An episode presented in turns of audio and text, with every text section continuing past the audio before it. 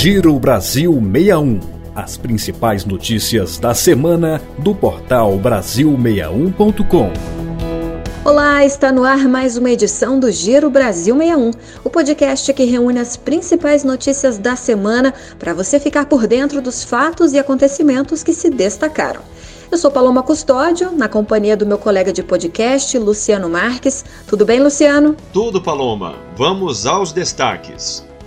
Emissão da nota fiscal de serviço eletrônica é implantada para o microempreendedor individual. 5G. São Paulo entra na era da internet de quinta geração. Câmara aprova MP que regulamenta teletrabalho e altera regras do auxílio alimentação. Especialista alerta para a importância da vacinação contra a Covid-19 e a gripe. Dia Internacional da Cerveja. Brasil é o terceiro país do mundo que mais produz a bebida. Começamos falando sobre os microempreendedores individuais. Agora eles poderão emitir a nota fiscal de serviços eletrônica a partir do dia 1 de janeiro de 2023. O serviço estará disponível no portal do Simples Nacional.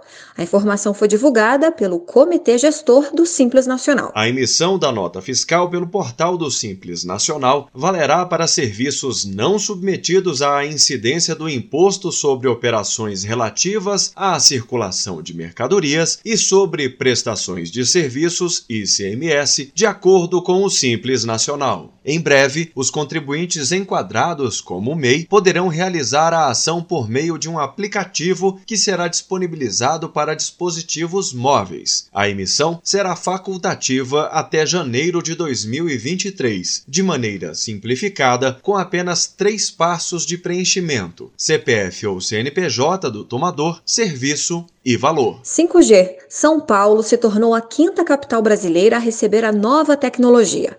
As antenas com a tecnologia que pode ser até 100 vezes mais veloz que o 4G começaram a ser ativadas na última quinta-feira.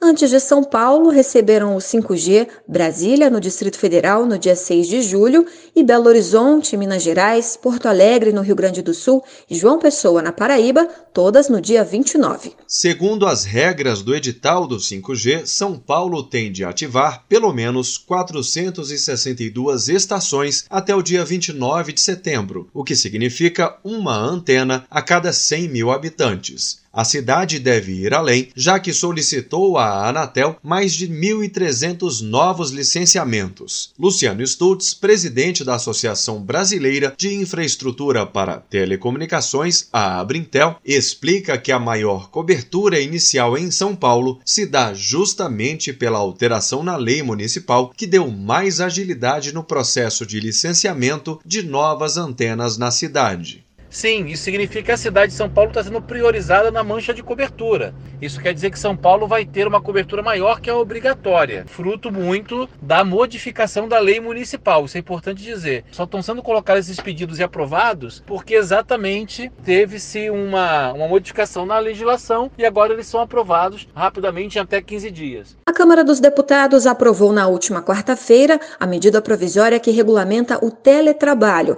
e altera regras do auxílio alimentar alimentação. A MP regulamenta a adoção do modelo híbrido de trabalho. Nesse caso, os colaboradores vão poder atuar a maior parte dos dias remotamente e a outra presencialmente, ou vice-versa. A previsão é de que o novo regime híbrido, muito utilizado durante a pandemia, proporcione um gerenciamento melhor do horário de trabalho pelo empregado, mais qualidade de vida, maior mobilidade e menos tempo perdido em congestionamentos de trânsito. O texto aguarda a análise do Senado Federal. As campanhas de vacinação contra a gripe e a Covid-19 estão ativas por todo o Brasil.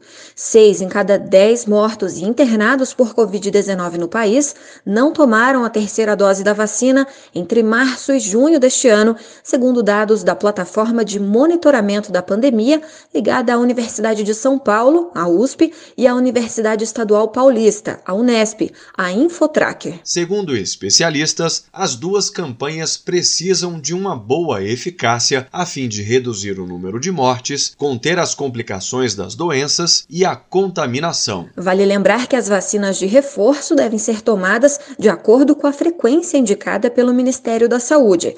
A de Covid deve ter dois reforços, com quatro meses de intervalo para quem tem mais de 40 anos, e a cada ano para o público-alvo da gripe. E para fechar a semana, cerveja. A primeira sexta-feira de agosto é reservada para se comemorar o Dia Internacional da Cerveja. O Brasil é o terceiro país do mundo que mais produz a bebida, ficando atrás apenas da China e dos Estados Unidos, de acordo com o Sindicato Nacional da Indústria da Cerveja. O volume de vendas de cerveja no Brasil atingiu cerca de 14 bilhões e 300 milhões de litros em 2021. A projeção é que esse número ultrapasse a barreira dos 15 bilhões de litros em 2022. O Brasil tem, até o momento, 1.360 cervejarias cadastradas, segundo o Ministério da Agricultura, Pecuária e Abastecimento. Ao todo, o setor representa 2% do PIB do país, gera mais de 2 milhões de empregos diretos, indiretos e induzidos e uma massa salarial de 27 bilhões de reais. O Giro Brasil 61 termina aqui. Nos acompanhe nas próximas edições. Tchau, gente. Boa semana para todos e até a semana que vem.